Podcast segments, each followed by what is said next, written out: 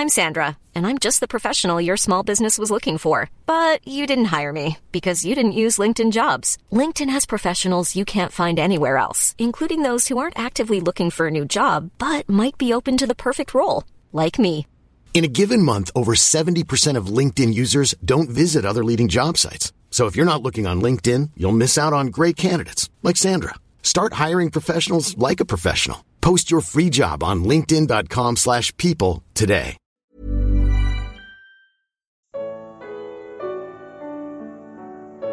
Porque Jesus ficou decepcionado com seu povo. Evangelho de Mateus. Comentário de Mari Persona.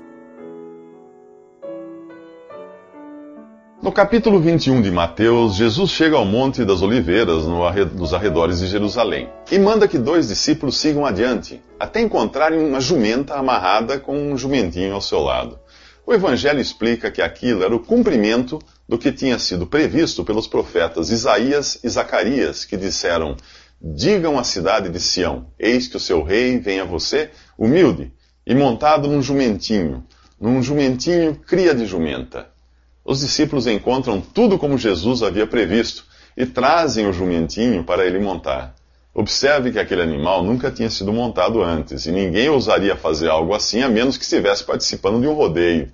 Mas Jesus não apenas sabia da existência do jumento e onde ele podia ser encontrado, como ele também tinha total controle de tudo. Afinal, amansar um jumento era fácil para quem era capaz de amansar o mar revolto de curar cegos de nascença, de ressuscitar mortos. Quando você vê o poder que Jesus tinha sobre o tempo e o espaço, os elementos e as circunstâncias, os homens e os animais, aí você entende também que a sua morte na cruz não foi acidental, não foi um imprevisto. Jesus veio voluntariamente morrer na cruz como um sacrifício pelo pecado.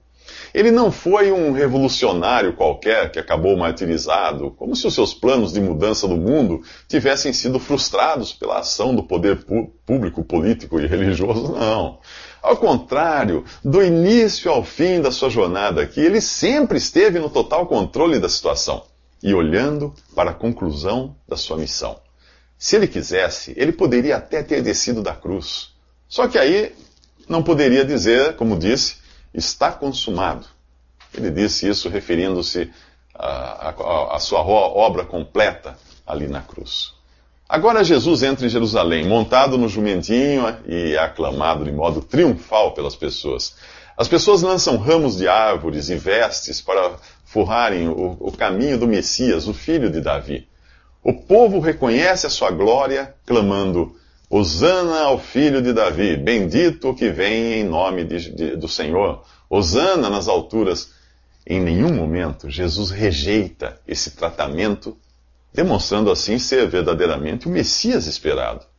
Obviamente, tudo isso acontece pelo poder de Deus e não por iniciativa das próprias pessoas. Deus quer de deixar bem claro quem Jesus realmente é. Quanto às pessoas, bem, em cinco dias, essas mesmas pessoas, nessa mesma cidade, nessas mesmas ruas, estarão gritando: crucifica-o, crucifica-o. Jesus sabe disso e decide visitar o templo, o lugar no qual Deus tinha colocado o seu nome e que era o único lugar onde um israelita podia adorar a Deus. Nos próximos três minutos você conhecerá o Templo de Jerusalém. Após libertar o povo de Israel da escravidão do Egito, Deus ordenou que construíssem um tabernáculo, uma tenda para ser o lugar de adoração em sua peregrinação pelo deserto. Aquela tenda portátil era o único lugar onde os israelitas deviam adorar a Deus. Quando o povo entrou na terra prometida, Deus ordenou a Salomão que construísse um lugar fixo de adoração, o templo em Jerusalém. Ali Deus colocou o seu nome, o que equivale a dizer que aquele lugar era a representação visível da presença de Deus. Estar ali era estar na presença do próprio Deus. Aquele era o único lugar do planeta reconhecido pelo nome de Deus, o único aprovado por ele. E se alguém construísse um templo ou um altar em qualquer outro lugar, estaria pecando. O templo que Jesus visita aqui nesse capítulo 21 de Mateus não é o mesmo que foi construído por Salomão. Aquele foi destruído depois em guerras. Trata-se aqui de uma reconstrução, mas que é endossada por Jesus por estar no único lugar que Deus estabeleceu para colocar o seu nome. Esse templo não existe mais também. E hoje, no seu, no seu lugar, o seu terreno é ocupado por uma mesquita.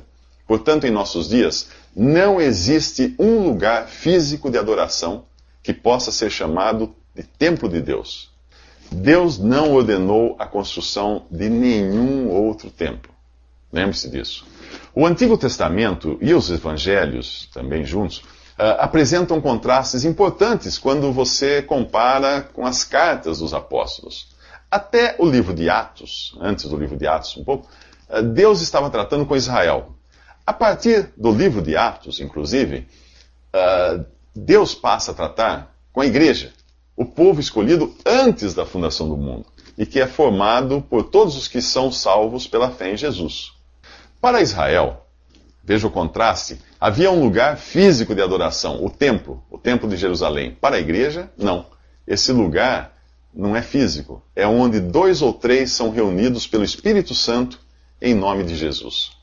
Em Israel havia um clero de sacerdotes, alguns poucos privilegiados para entrar na presença de Deus. Na igreja não há clero. Todos são igualmente sacerdotes, com livre acesso à presença de Deus. Ninguém é maior, nem menor, nem melhor, nem pior. A, a lista de contrastes entre o Antigo Testamento e o Novo Testamento é interminável, mas já deu para você perceber que qualquer local físico de adoração ao qual se deu o nome de templo nos dias atuais não passa de uma triste caricatura da adoração dos judeus. Qualquer designação de um clero ou de sacerdotes, idem Qualquer nome que identifique os cristãos além do nome de Jesus é também uma afronta ao nome que está acima de todo nome. Aqui Jesus aparece uh, antes da cruz. Portanto, dentro da ordem de coisas estabelecidas por Deus para os israelitas no Antigo Testamento. Mas ele encontra no templo algo que infelizmente se tornaria uma marca registrada uma mancha registrada da cristandade dois mil anos depois. É o que você vai ver nos próximos três minutos. Jesus continua no templo de Jerusalém e o que vê ali o deixa furioso. Ele não tratava com dureza as prostitutas, os adúlteros ou os coletores de impostos que eram corruptos. Ele, ele veio em graça para chamar pecadores ao arrependimento antes de vir outra vez para julgar aqueles que não receberam. Mas se existe algo que o deixa indignado, é transformar a casa de Deus num negócio. Ele expulsa de forma tempestiva os comerciantes do templo, mostrando assim que tem autoridade sobre o próprio templo. Aquela casa de oração tinha sido transformada em casa de negociação e covil de ladrões. Esta é a segunda vez que Jesus faz isso, que expulsa os comerciantes do templo. A primeira foi quando foi três anos antes, quando ele iniciou seu ministério. O, o, problema não está no comércio. As pessoas que visitavam o templo precisavam comprar animais para os sacrifícios, os cambistas precisavam trocar as moedas que os fiéis traziam do exterior para fazer as ofertas. O problema é fazer da casa de Deus uma grande feira e do próprio Deus um grande negócio. Será que é isso que acontece hoje na cristandade? Não, eu acho que hoje é muito pior. Os comerciantes da cristandade vendem o próprio Deus condicionando o recebimento de bênçãos e salvação às ofertas que as pessoas fazem. Eles vendem Deus numa garrafa, como se fosse um gênio pronto para satisfazer os desejos de riqueza e prosperidade dos seus compradores. Não há nada de errado em você ir a uma livraria comprar Bíblias, livros ou música cristã. Agora, transformar Deus e os cristãos em negócio é outra história. O livro de Apocalipse mostra o contraste entre a igreja, a noiva de Cristo, e a Babilônia, a grande meretriz. O testemunho da igreja neste mundo, que deveria ser o de uma noiva fiel, transformou-se no quê? No testemunho de uma grande prostituta. Experimente ler o livro de Atos e as, as cartas dos apóstolos para você ver se encontra qualquer semelhança com aquilo que vê na cristandade ao seu redor. Lá em Atos, nos, nos livros das cartas dos apóstolos, não, não havia pregadores milionários vivendo às custas de, do dinheiro de fiéis. As reuniões dos cristãos não eram shows com plateias histéricas. Não havia imagens, novenas, correntes, fogueiras santas, um sem número de superstições que você vê hoje para entre, entreter as pessoas. E o Evangelho era pregado para as pessoas serem salvas pela fé em Jesus, para se tornarem membros do corpo de Cristo e não de alguma organização ou denominação. Quando Jesus voltar, ele não virá para expulsar os mercadores do templo. Ele virá para julgar aqueles que pregam, fazem milagres e curas em seu nome como fonte de lucro. Jesus sai dali do templo e nem mesmo dorme em Jerusalém. Tamanho é o seu desgosto. Desgosto com esse tipo de coisa. Ele prefere dormir em Betânia. Israel havia se tornado como uma figueira sem frutos, como aquela que ele encontra nos próximos três minutos. Ao sair de Betânia, onde dormiu, decepcionado até com o que viu no templo de Jerusalém, Jesus tem fome. Ele encontra uma figueira à beira do caminho, mas não há frutos nela, não há figos, apenas folhas. Nunca mais dê frutos, ordena ele, e imediatamente a figueira se seca. Este é o único milagre que Jesus faz às avessas, no qual ele amaldiçoa e mata ao invés de abençoar e dar a vida. A figueira é um símbolo da nação de Israel. Se juntarmos isso com o que acabamos de ver no, no templo, fica fácil você perceber que Deus abomina o povo que professa o seu nome da boca para fora, com um pretexto para alcançar seus próprios objetivos. A recepção calorosa que ele recebeu em Jerusalém não passava de folhas de uma profissão de fé exterior, porém sem frutos, como a figueira. Diante do espanto dos seus discípulos, Jesus diz a eles que se tiverem fé e não duvidarem, poderão ordenar a um monte que se lance no mar, e isso acontecerá. E tudo o que pedirem, crendo, receberão. Antes que você tente mover aquela montanha ali para o seu apartamento ficar com vista para o mar, deixe-me explicar uma coisa. Nunca leia a Bíblia como um papagaio de realejo, aquele que tira sorte com o bico. Bíblia não é um jogo de búzios, feito de versículos soltos que você chacoalha e lança para ver o que dá não é um livro de adivinhações. Para compreender a Bíblia é preciso levar em conta o texto e o contexto em sua totalidade.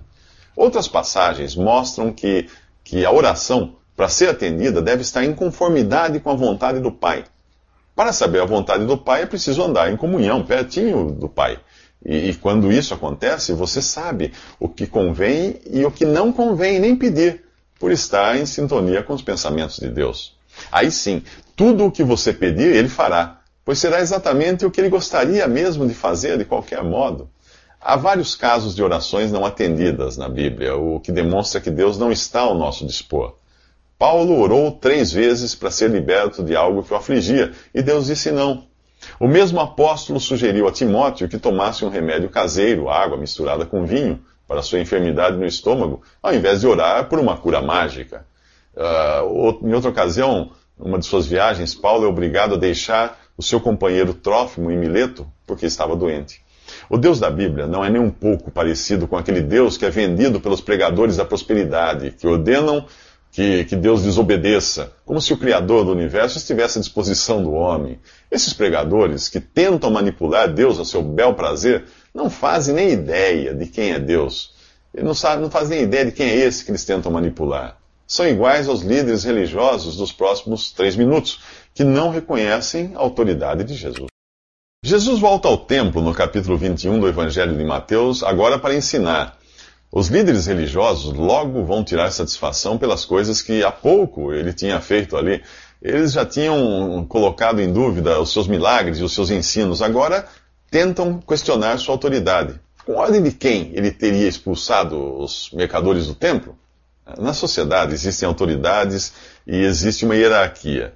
Quando você acha que um tribunal foi injusto ao julgar uma questão, você apela para um tribunal superior. Se chegar ao Supremo Tribunal e nem este lhe parecer justo, não há mais o que fazer. Só lhe resta apelar para Deus, que está acima de todas as autoridades. Mas e quando se trata de julgar a autoridade de Deus? Bem, aí você vai precisar mostrar capacidade para fazer isso, o que é totalmente impossível. Aqueles líderes religiosos têm a petulância de questionar a autoridade de Jesus, o Criador, aquele que é maior até do que o próprio templo, do qual ele expulsou os mercadores. Aqui não se trata de uma questão de Jesus provar ou não sua autoridade, mas de provar se eles tinham ou não capacidade de julgar. Por isso ele lhes pergunta se o batismo de João, de João Batista, era do céu ou dos homens. Os líderes religiosos discutem entre si, e porque eles sabem que se responderem que o batismo de João era do céu, Jesus perguntará: por que não creram nele? E se responderem dos homens, eles temem, os religiosos temem uma rebelião do povo, que considerava João Batista um profeta. Por isso eles dizem simplesmente: nós não sabemos. Eles demonstram assim sua incapacidade de julgar e, portanto, Jesus não lhes deve qualquer explicação. Pior do que os que ignoram as coisas de Deus são os que se consideram alguma coisa, que se acham mestres de ignorantes e guias de cegos, mas não passam de soberbos perdidos nas suas jactâncias. Outro dia eu vi numa livraria um livro que se propunha a apontar os erros da Bíblia. Na capa dizia, escrito pelo maior especialista do mundo em Bíblia. Pura bobagem. Se o autor fosse mesmo o maior especialista, ninguém poderia dizer isso dele, pois quem o fizesse já seria maior do que ele. A avaliação ou julgamento de uma autoridade termina quando se chega ao topo, aquele que já não pode ser avaliado, aquele que não pode ser julgado. Deus. Para julgar Jesus, é preciso você ser superior a ele. Você é? Então a melhor coisa é se sujeitar, é crer, obedecer o Salvador e Senhor de todas as coisas. Que tal parar de julgar Deus e, e, descansar na certeza de que Ele é justo, é justo e perfeito? São as nossas imperfeições que às vezes nos fazem pensar o contrário, que Deus não seja justo. Nos próximos três minutos, Jesus vai mostrar a inutilidade da mera aparência religiosa.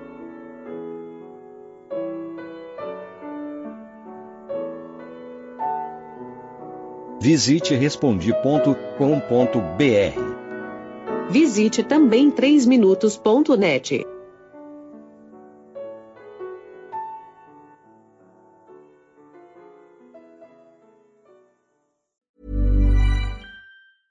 Mom deserves the best, and there's no better place to shop for Mother's Day than Whole Foods Market. They're your destination for unbeatable savings, from premium gifts to show-stopping flowers and irresistible desserts. Start by saving 33% with Prime on all body care and candles. Then get a 15-stem bunch of tulips for just $9.99 each with Prime. Round out Mom's menu with festive rosé, irresistible berry chantilly cake, and more special treats. Come celebrate Mother's Day at Whole Foods Market.